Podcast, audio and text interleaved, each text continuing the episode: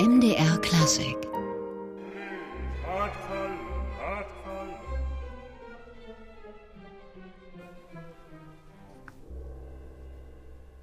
Matthias Görne mit des Antonius von Padua Fischpredigt, eines der Lieder aus der Sammlung des Knaben Wunderhorn von Gustav Mahler. Mit einigen dieser Lieder wird er heute Abend im Leipziger Gewandhaus zu erleben sein, Matthias Görne.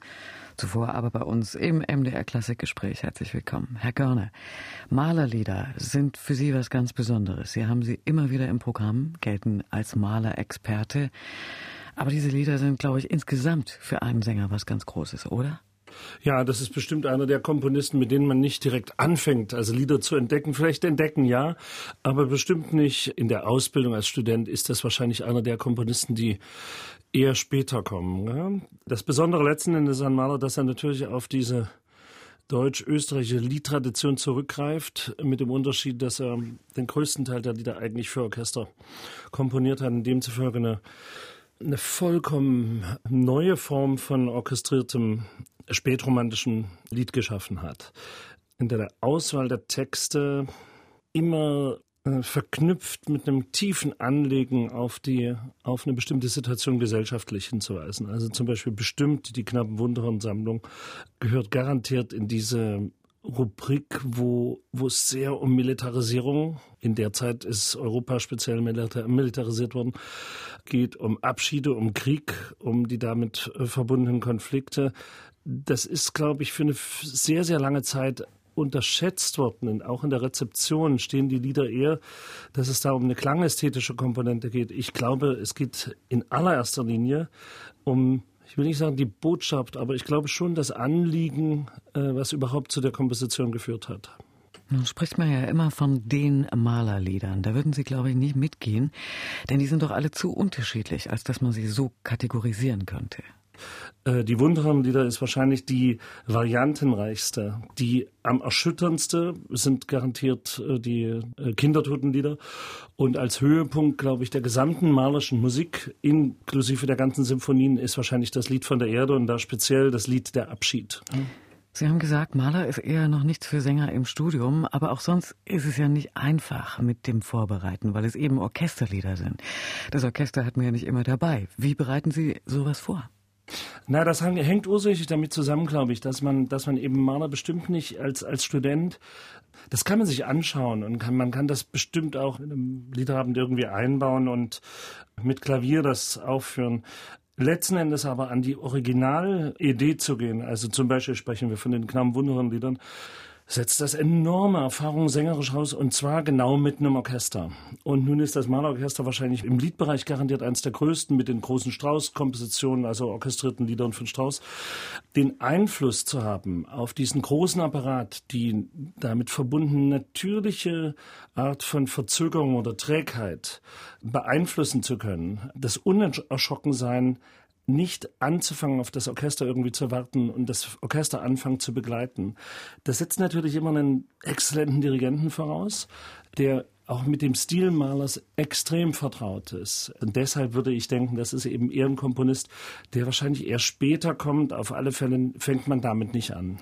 Nun ist man ja bei einem solchen Lied eigentlich sowas wie der Hauptgestalter. Man entwickelt die Idee, wie die Interpretation sein soll. Und dann muss man das Orchester ja mitnehmen über den Mittler-Dirigent. Wie gelingt sowas bei Ihnen?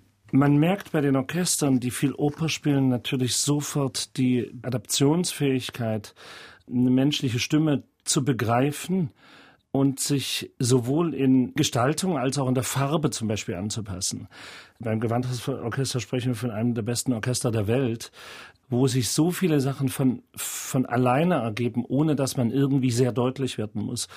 Im Zweifelsfalle ist das wirklich so, der Probenprozess zumindest für mich, dass man eben überhaupt keine Scheu haben darf, als Solist zu unterbrechen.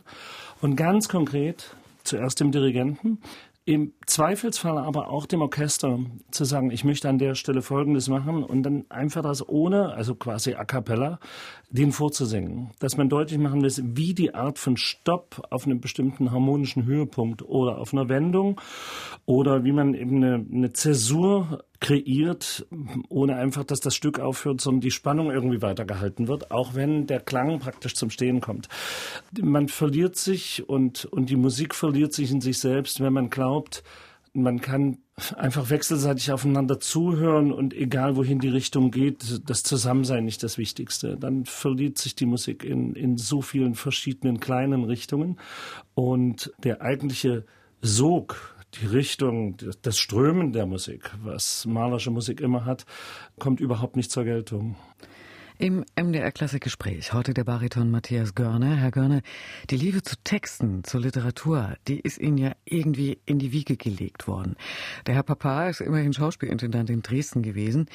Wie ist denn da die Liebe zur Musik entstanden bei Ihnen? Denn die Musik war ja vielleicht nicht unbedingt das, was da zunächst im Vordergrund stand. Nicht im Vordergrund, aber im häuslichen Rahmen. Also meine Mutter spielte relativ viel Klavier. Ich habe versucht, ein bisschen Klavier zu spielen, ein bisschen Cello zu spielen. Dann habe ich im Studium wieder Klavier aufgegriffen. Es war eher, glaube ich, der relativ natürliche Umgang mit Musik sowohl durch ein passives Kennenlernen, einfach wirklich über den Schallplattenspieler und durch das Radio. Wenn Musik äh, zu Hause gehört wurde, war das klassische Musik. Und dann später durch den Kontakt, ich war in einem Kinderchor damals in Karl-Marx-Stadt noch, also im jetzigen Chemnitz, vom, glaube ich, elften Lebensjahr an eigentlich bis dann nach dem Stimmbruch in den Extrachor des städtischen Theaters dort integriert worden und dann äh, direkt zum Studium gegangen. Also der Kontakt war dann letzten Endes durch das Singen selbst und ich habe als Kind eben sehr, sehr gerne gesungen. Ja, und das habe ich gespürt, dass die Art, sich zu entäußern in Verbindung mit Text und Musik mir ein großes Anliegen und auch für mich als, als Person sehr wichtig war. Tja, und was daraus geworden ist, das hören wir jetzt, diesmal in der kleinen Form mit Schubert. Matthias Görne.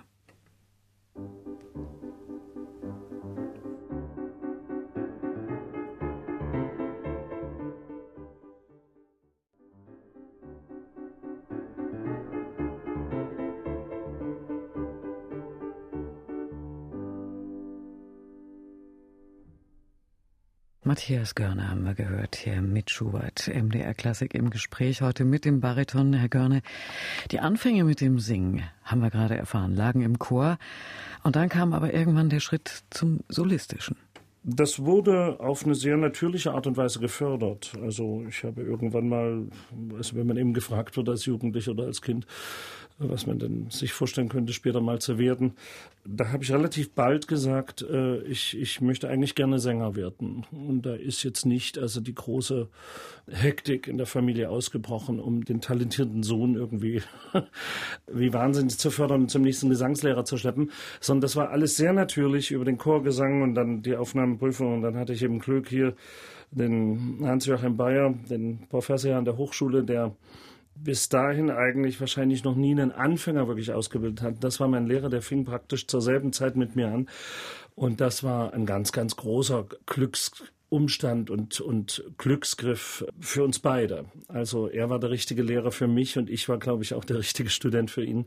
Und so ist das eigentlich relativ unspektakulär, hat sich das in, eine, in diese Richtung entwickelt und ja, das ist jetzt äh, über 30 Jahre her. Wie muss man sich das vorstellen? Wie war das Verhältnis? Ja, vor allem mit großer Toleranz, also mit, mit, einer, mit einer herzerfrischenden Freundlichkeit. Und ich habe oft gehört, äh, das hat mir ein sehr großes Vertrauen gegeben, dass jemand äh, sucht und, und kreativ bei diesem doch so sehr, sehr individuellen Lehrer-Schüler-Verhältnis, weil also es ist nicht so, dass man wenn man einigermaßen über das Singen Bescheid weiß, also bei jedem irgendwie sofort den richtigen Knopf drückt und auf einmal kann der singen. Ja? Sondern das ist eine sehr, je nach Persönlichkeit, die psychologische Seite, äh, die, die körperlich-physische Koordinationswelt, wie, wie leicht es einem fällt, Dinge zu koordinieren im Körper, rein muskulär. Das muss man alles herausfinden. Das geschieht bestimmt nicht am ersten Tag. Tja, und dann kamen zwei große Lehrernamen, Dietrich Fischer-Dieskau und Elisabeth Schwarzkopf. In der Tat, aber das hat auch letzten Endes mit jemandem wie dem Bayer zu tun, dass der eben überhaupt keine Berührungsängste damit hatte. Normalerweise ist dieser Reflex bei sehr vielen Gesangslehrern, habe ich damals und auch später dann oft gehört, auch jetzt von Studenten, dass wenn man einen Studenten hat, dann ist das der, der Student von einem. So. Das klingt so ein bisschen als ob man für die Zeit des Studiums wie eine Art Privateigentum eines, eines Lehrers ist. In gewisser Hinsicht ist richtig, dass ein starkes Vertrauensverhältnis und das auch nicht ständig in Frage gestellt werden darf, existieren muss. Auf der anderen Seite, wenn jemand wirklich Talent hat, das hat sich relativ schnell herausgestellt, dass ich doch relativ viel Talent mitgebracht habe und die Welt vor allen Dingen in einer Institution wie der Hochschule zu eng und auch zu, also diese Einschränkungen, die mit der zu Recht existierenden Form von Ordnung und Regelmäßigkeit einhergeht. In meinem Falle war das aber ab einem gewissen Punkt nicht mehr die richtige Art, das Studium jetzt für mehrere Jahre weiter so fortzusetzen.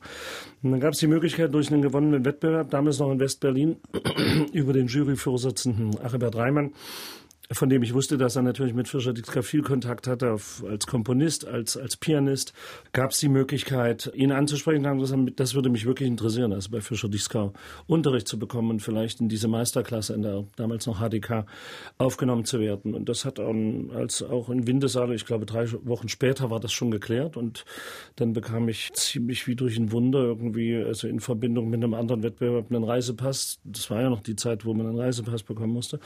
Und äh, dann bin ich regelmäßig dahin. Und das war aber immer so, dass das immer mit in Absprache und übereinstimmend mit jemandem wie dem äh, Bayer hier in Leipzig war, dass der sehr interessiert, der hat sehr genau wissen wollen, wie der Unterricht stattfindet, was der sagt, um auch einen Vorteil und, und Kenntnisse daraus herausziehen zu können.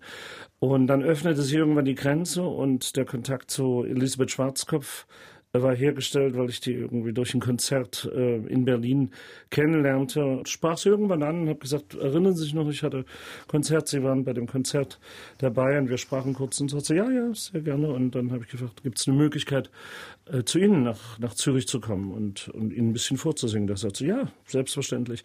Und da war der Bayer der Erste, der gesagt hat, da würde ich gerne mitkommen. Und er hat sie da ganz uneigennützig gehen lassen? Das machte ihn aus. Gell? Und insofern war diese, diese Zeit mit Fischer und Dieskau und Elisabeth Schwarzkopf natürlich enorm interessant und prägend, ausschlaggebend. Letzten Endes konnte das aber alles nur stattfinden, weil eben die rein vokale, technische Ausbildung der Stimme, also in kürzester Zeit, ich habe mit 18 angefangen, mit 20 war in der Lage, wirklich Dinge gestalten zu können und zwar auf eine sehr eigene Art und Weise. Also nicht mit der, der studentischen Haltung im Sinne, so schön wie möglich zu, zu singen und so richtig. Also all diese natürlich richtigen und wichtigen Kriterien, aber es muss darüber hinausgehen ab einem gewissen Punkt. Und speziell Lehrer wie Fischer Dieskau und, und Schwarzkopf, deren Erwartungshaltung an Studenten waren, die, dass die Stimme sowieso geht und dass der künstlerische Prozess wirklich sehr, sehr schnell startet mit denen. Und diese drei Pole, die haben mir sowohl sehr viel Kenntnis, aber natürlich auch sehr viel Selbstvertrauen äh, gegeben, weil ich von drei verschiedenen Seiten gefördert, gestützt und animiert wurde und alle drei kamen zu demselben Ergebnis eigentlich, dass das, dass das auf einem guten Weg ist. Gell? Tja, und dann startet die Karriere. Normalerweise auf der Opernbühne, weil das dort ja alles relativ schnell geht, da wird man eher entdeckt, da gibt's, wenn man Glück hat, schnell die großen Rollen. Sie sind ganz anders rangegangen mit dem Lied. Warum das?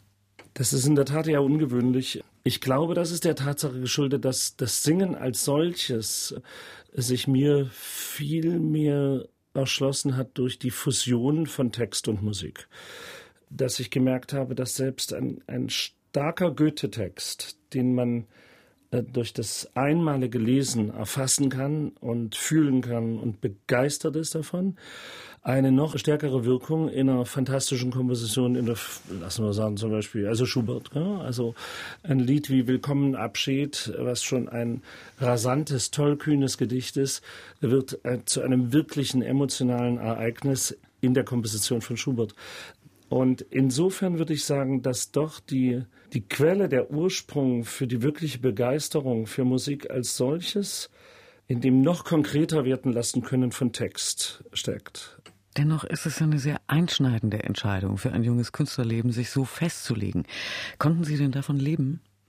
Natürlich kam die Wende in der richtigen Zeit für mich. Also ich war jung genug, um nicht irritiert von einem so anderen Land gewesen zu sein. Gleichzeitig habe ich die doch sehr auf Disziplin und äh, erfolgsorientierte Art von Ausbildung, die in der DDR da war, mitbekommen. Und, dann hat sich das eine, das andere eben relativ leicht und, und äh, sehr organisch irgendwie gefügt und ergeben. Und auf einmal war ich in der Situation, dass ich sehr, sehr viele Liederabende singen konnte. Und dann der Kontakt damals zur Göchinger Kantorei mit Helmut Rilling. Unvergessliche Tourneen, unvergesslich tolle Konzerte. Und dann kam erst der Weg zur Oper, wo ich dann sehr gezielt, sehr selektiv mich damit befasst habe und, und bestimmtes Repertoire gemacht habe und vieles, was ich angeboten bekommen habe, gesagt habe, nee, das ist nicht meins oder das möchte ich zumindest jetzt nicht machen. Und das ist auch letzten Endes so geblieben. Das ist ein Drittel Oper und der Rest Konzert und Lied. Helmut Rilling hatten Sie erwähnt. Das war der Schritt zur Kantate und zum Oratorium. Und da hören wir auch mal rein. Matthias Görne singt Bach.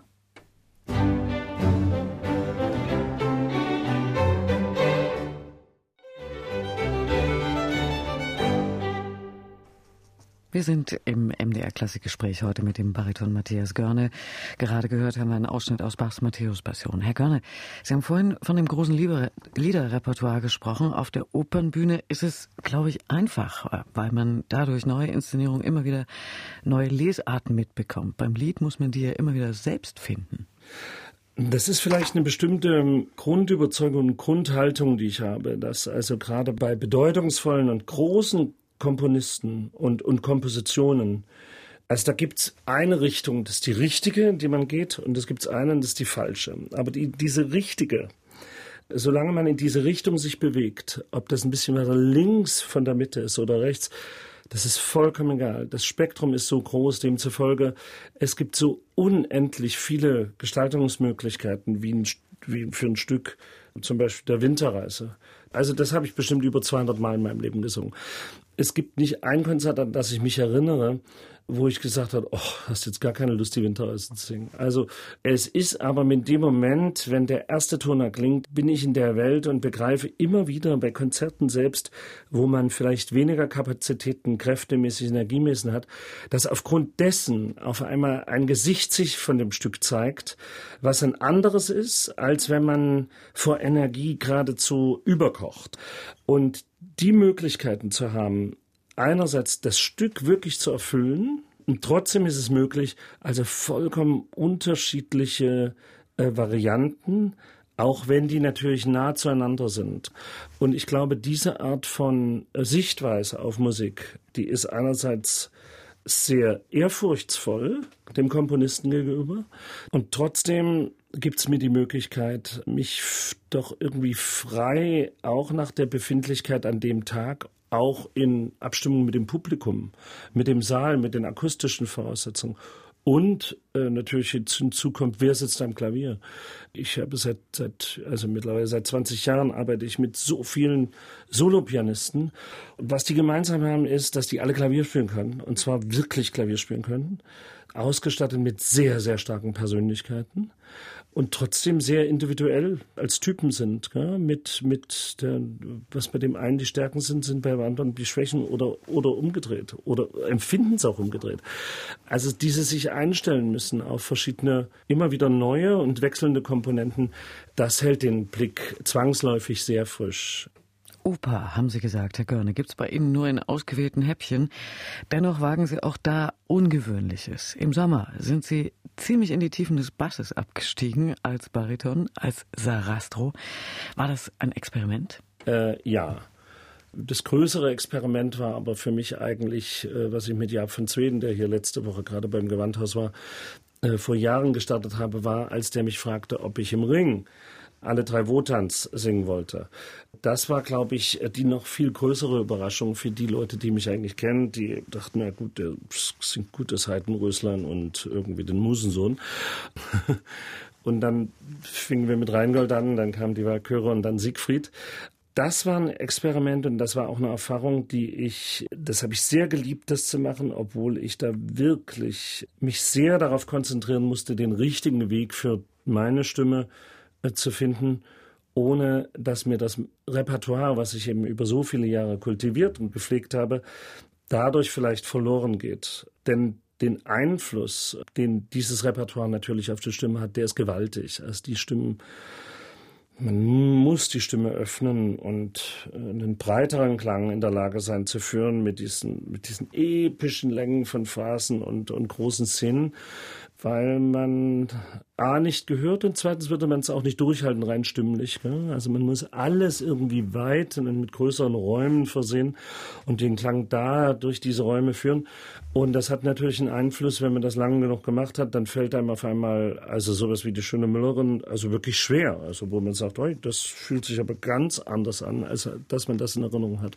Und da habe ich, glaube ich, das schon richtig gemacht, äh, im Sinne, dass ich das ganz gezielt, also gleich, also nach dem letzten Wotan, nach dem letzten Siegfried, den ich in der Aufnahme in Hongkong gemacht habe, gesagt, also nein, acht Tage später muss ich eine schöne Müllerin zum Beispiel singen, weil das ein sehr schlank zu singen, doch sehr hoher Zyklus ist für einen Bariton, um gleich das Gehirn und die Stimme auch wieder zu konditionieren, dass es einen Weg geben muss, auch wieder zurück aus dieser großen, weiten Form, eine viel schlankere und mit weniger körperlichem Gewicht äh, einen Abend zu singen. Und ich glaube, nur weil ich das regelmäßig mache, bin ich in der Lage, doch irgendwie den Spagat im Repertoire so lange halten zu können. Nun ist der Schritt von Wagner zurück zu Schubert sicher ein großer. Bei Mahler hat man zumindest ja ein ähnlich großes Orchester. Kann man sich da was mitnehmen aus dem Wagner oder andersrum? Der Unterschied ist, dass die Klänge bei Wagner doch noch größere sind und noch breitere und natürlich die Länge der Partien einfach, dass man zwei Stunden doch mit, mit sehr, sehr großem stimmlichen Einsatz irgendwie in der Lage sein muss zu singen. Gell? Das ist noch viel extremer bei den Heldentenören. Also denkt man an eine Partie äh, wie Tristan. Ich meine, das, selbst wenn Leute wenn man sagt, der hat eigentlich Stimmen nach Tristan, die Stimme hat man erst, wenn man in der Lage ist, von ersten bis zum dritten Akt ohne Ermüdungserscheinungen durch die Oper zu singen und dass die Stimme hell bleibt und dass die die Höhe hat und die Strahlkraft und trotzdem doch die Modulationsfähigkeit auch ein, ein Piano zu produzieren im auch schwierigsten Moment. Die Anforderungen beim Maler sind doch noch ein bisschen andere, denn der ist einerseits gibt es große Entfaltungen und große Ausbrüche der Stimme Meistens ähnlich wie bei Wagner, dass die hohen Töne sehr gut eingebettet sind, dass eine gewisse Anlaufzeit da auch einem gegeben ist, um das gut kontrollieren zu können. Auf der anderen Seite kann das Repertoire wahnsinnig hochgehen und wahnsinnig leise sein und auf einmal kammermusikalisch auf eine Art werden, dass man sagt, das könnte jetzt auch von einem Schubert mit Klavier sein. Insofern ist Mahler wirklich was, was auch in die Kategorie reinzählt, dass wenn man jetzt nur Wagner macht und Wagner macht, würde sowas wie die Wunderlieder oder das Lied von der Erde irgendwann unmöglich werden, gell? weil die Stimme so einseitig monochrom in eine bestimmte Richtung orientiert wird und gepeitscht wird, dass die irgendwann das andere nicht mehr geben will einfach. Sie sind in dieser Saison, Herr Görne, Artist in Residence bei den New Yorker Philharmonikern mit Jaap van Sweden. Und da gibt es auch was ganz Ungewöhnliches, nämlich Schubert-Lieder mit Orchester. Ganz neue Erfahrung? Das habe ich ein paar Mal schon gemacht. Ich habe das auch mit Jaap von Zweten schon einmal gemacht, als er noch Chefdirigent der Dalles war. Äh, das mache ich sehr, sehr gerne. Es gibt äh, sowohl von Brahms und Reger, aber auch von meinem äh, Freund Alexander Schmalz, der hier Professor an der Leipziger Hochschule ist. Den hatte ich gebeten, vor längerer Zeit auch verschiedene Arrangements zu machen, Orchestrierungen zu machen. Und das wird auch eine Schallplatte werden mit orchestrierten Schubert-Liedern. Das ist ein Programm, was ich sehr, sehr gerne mache, weil das öffnet letzten Endes auch einem Publikum den Horizont, was nicht zwangsläufig in den Liederabend gehen wird. Und auf einmal werden die, hören die auf einmal Lieder wie An Sylvia oder des Fischers Liebesglück und, oder Grenzen der Menschheit in einer orchestrierten Version und dann aber gleichzeitig auch den Morgen oder Aller Seelen oder Ruhe meine Seele von Strauss. Äh, das ist ein sehr, sehr schönes Programm. Ich freue mich sehr. Das ist jetzt in ein paar Wochen, wo ich das in New York singen werde. Wir hören Sie auch erstmal wieder singen. Diesmal im Opernfach und das erwähnte Kontrastprogramm zum Lied Wotan im Rheingold.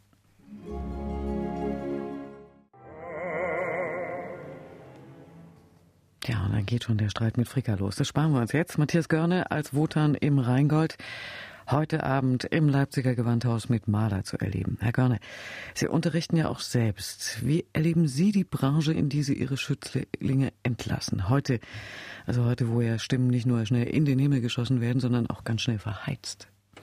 Tja, das ist natürlich das ewige Thema. Ich glaube, der Unterschied von heute zu in die Vergangenheit rückblickend äh, ist, glaube ich, die Geschwindigkeit, mit der alles möglich ist. Ganz theoretisch könnte man eine Matinee in London singen und noch abends eine Vorstellung irgendwie in New York, weil das nur sechs Stunden Flug sind. Gell? Und dieser enorme Drang, also überall präsent, ganz schnell entdeckt zu werden und auch sehr viel, schnell viel Geld zu verdienen, das ist schon, ich würde mal sagen, das, es gab schon irgendwie einen Ruck vor, weiß nicht, vielleicht so vor zehn Jahren hat das vielleicht angefangen. Das ist ein sehr komplexes Thema. Also was das Unterrichten angeht, das Unterrichten einer Universität unter den Bedingungen, die einfach mal existierend sind, ob das in Amerika ist oder hier, dass man bestimmte Stellen hat, die müssen gefüllt werden. Und die werden auch gefüllt, selbst wenn man Gefahr läuft, mitunter Leute zu nehmen, die nicht so gut sind oder wo man eigentlich nicht sich wirklich vorstellen kann, dass die eine Chance haben, dann letzten Endes den Beruf irgendwie von dem Beruf zu leben, äh, werden genommen, weil ansonsten die Planstellen, also die Stellen, diese Dozenturen oder Professorenstellen vielleicht äh, gekürzt werden. Das ist der erste Punkt. Das ist hier äh, staatlich verordnet, weil natürlich die Subventionen des Staates sehr, sehr stark sind und, und bestimmter, man sollte da eine größere Flexibilität und Toleranz, glaube ich, an den Tag legen. Die Stellen nicht streichen und wirklich letzten Endes nur die Studenten nehmen, weil auch die Studien enorm teuer sind natürlich, gell, durch die vielen Einzelunterrichte bei Musik. Und sagen, okay, wir, das halten wir aus, dass der Professor müsste eigentlich 16 Stunden unterrichten, jetzt hat er eben nur 14. Na und, also das ist doch besser, als jemanden zu unterrichten, der sowieso keine Chance hat, der dann so ins soziales System geht oder sogar ein zweites Hauptstudium noch finanziert bekommt vom Staat. In Amerika ist es anders, da sind die Akademien natürlich in totaler Abhängigkeit auch zum privaten Geld und da ist die Akquise gefragt, Auftrag des einzelnen Professors. Je besser der sich verkauft, desto mehr pilgern scharenweise Unwissende, mitunter zu sehr guten Lehrern, aber mitunter eben auch zu welchen, die wirklich, also genau wie alle anderen, nur mit Wasser kochen und die Erfolge überschaubar sind, äh, pilgern dahin. Mit dem Resultat, dass da auch die Erfolgsquote von wirklich guten Stimmen wahrscheinlich nicht anders ist als allen, in allen Ländern auch. Das ist also auf alle Fälle was, was mich abhalten würde, also meine Zeit zu investieren in Leute, wo ich sage, das ist chancenlos oder, oder das ist doch vollkommen uninteressant. Machen Sie doch was anderes. Das ist doch viel besser für Ihr Leben. Lernen Sie doch was, gell? was Sie auch interessiert. Aber das ist wirklich nicht das Richtige. Gell? Auf der anderen Seite hat bestimmt was stattgefunden, also dass die Bastion dieses doch über eine sehr, sehr lange Zeit in dieser, in dieser Welt, in der wir leben, doch noch irgendwie von sehr viel Idealismus geprägt war, dass das eigentlich angefangen hat, wirklich zu zerbröckeln und dass die Kommerzialisierung der Musik, und zwar nicht die Kommerzialisierung von Orchestern im Sinne von, dass die jetzt äh, die ihre Abos etc. also stärker promoten. Das muss zwar sein, aber die kommerzielle Dimension in den großen Medien, äh, in, den, in den ganzen äh, Service-Plattformen wie Apple Music, Spotify, also die ganzen Portale, wo man eben Musik hören kann, Abonnenten sucht, Downloads machen kann. Man hat entdeckt, dass das ein Riesenmarkt ist. Und auf einmal hat man angefangen, Musik in ganz gezielt, also in eine bestimmte Richtung zu promoten. Das hat natürlich Konsequenzen gehabt für die klassische Musik. Das ist natürlich sehr, sehr vieles äh, viel, viel schwieriger geworden. Nicht nur durch den Fakt, dass das Publikum, was noch eine irgendwie aus zweiter oder dritter Hand eine Art von humanistischer Bildung bekommen hat, wo ein Gedicht und ein Lied zu Hause und das Klavierspielen zu Hause noch eine Rolle gespielt hat, dass das ja in zunehmendem Maße auch ausstirbt und äh, letzten Endes nur in den elitäreren Kreisen oder elitäreren Bildungsniveau und es ist gar nicht despektierlich und, und negativ gemeint, da findet das noch statt und das ist auch nach wie vor unser Publikum so und vielleicht muss man sich eben auch dran gewöhnen, dass das äh, letzten Endes auch auf dieses Normalmaß zurückreguliert wird. Äh, wie es eben früher war. Auch früher haben sich nicht alle Menschen für klassische Musik interessiert. Es gab nur nicht so viele Orchester und es gab nicht so viele große Konzertsäle. Zum Beispiel Liederabende. Na klar, für, für einige wenige, da kann man, wenn ich da in die Carnegie Hall gehe, das ist ausverkauft, ja. Aber das, wir sprechen da über einen 2800 Mannsaal. Wenn man mal einen Schubert-Salon sich vorstellt, in Schuberts Zeiten, da waren das vielleicht 40 Leute und das war schon viel. Und wenn man, wenn man ein Konzerthalle wie die Wigmore Hall in London sich das sind 500 Plätze. Das scheint eigentlich für das Medium das richtige Maß zu sein. So, jetzt haben aber die Veranstalter natürlich der großen Halle, die sagen, okay, Ich kann also keinen Anfänger nehmen, der keinen Namen hat. Also das bedeutet, ich brauche einen Sänger, der einen Namen hat. Den Namen bekommt man durch einen Schallplattenvertrag oder durch was auch immer, äh, was mit diesen großen, großen, äh, massenhaften Medien irgendwie äh, in Einklang steht. Also ist man speziell auf der Suche nach dieser Komponente der Karriere von jungen Sängern, dann gibt es so auch komische Situationen, dass auf einmal die Sänger, die eigentlich viel besser in der Oper sind und wirklich dann Großnamen singen, auf einmal Lied und dann aber nicht wirklich gut, aber das Publikum kommt. Also es gibt so Verzerrungen und seltsame Konstrukte und das ist natürlich eine Tendenz, die weltweit eigentlich äh, festzustellen ist, dass der, dass die Kommerzialisierung also einerseits sehr viel ermöglicht für eine Gruppe von Leuten, die diesen Service anbietet da kann enormes Geld damit gemacht werden. Auf der anderen Seite, ob es wirklich der klassischen Musik dient und ein Publikum irgendwie generieren lässt, indem man den,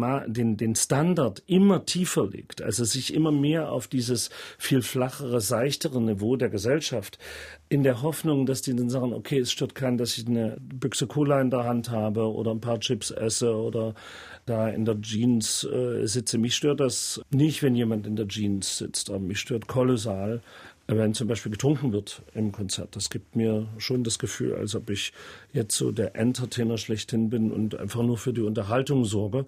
Und die gestalten eben den Abend, wie es in dem Moment eben passt. Das sind so Tendenzen, also da bin ich froh, nicht 20 oder 30 Jahre jünger zu sein und, und der, in der Situation zu sein zu müssen, damit irgendwie leben zu müssen. Also da sage ich, nee, das mache ich einfach nicht oder ich sage das von vornherein, dass das nicht äh, stattfinden kann. Also das ist ein sehr, sehr schwieriges Pflaster und bei Masterclass ist es letzten Endes dieses System, dass man da schon ein kleines bisschen besser ausgebildete und auch Leute mit wahrscheinlich mit interessanteren Stimmen bekommt. Und trotzdem ist meistens das große Manko, einerseits stimmlich relativ weit schon zu sein, auf der anderen Seite in Konvention zu stecken und zu leben mit einer Beflissenheit und nur ordentlich und Disziplin, was so in mir so lebensfern von wirklicher Kunst äh, zu sein scheint. Und demzufolge singen die mitunter hervorragend. Und wenn die Königin der Nacht fantastisch singt, ist das wirklich vollkommen genug. Gell? Aber es gibt eben ein bestimmtes Repertoire, wenn man das Konzert, das Liedrepertoire wenn das nur besteht aus Automatismen und aus dem ganz Perfekten und ich entdecke nichts Persönliches darin und, und es besteht auch gar nicht die Ambition von vielen jungen Sängern, sich persönlich da irgendwie sagen wir mal neudeutsch, zu outen, was sie fühlen und was sie denken und, und, in welcher Korrespondenz die mit dem Stück stehen, dann ist das ziemlich trostlos, diese Art des Unterrichtens ins Gericht gegangen mit dem modernen, durchkommerzialisierten Kunstbetrieb.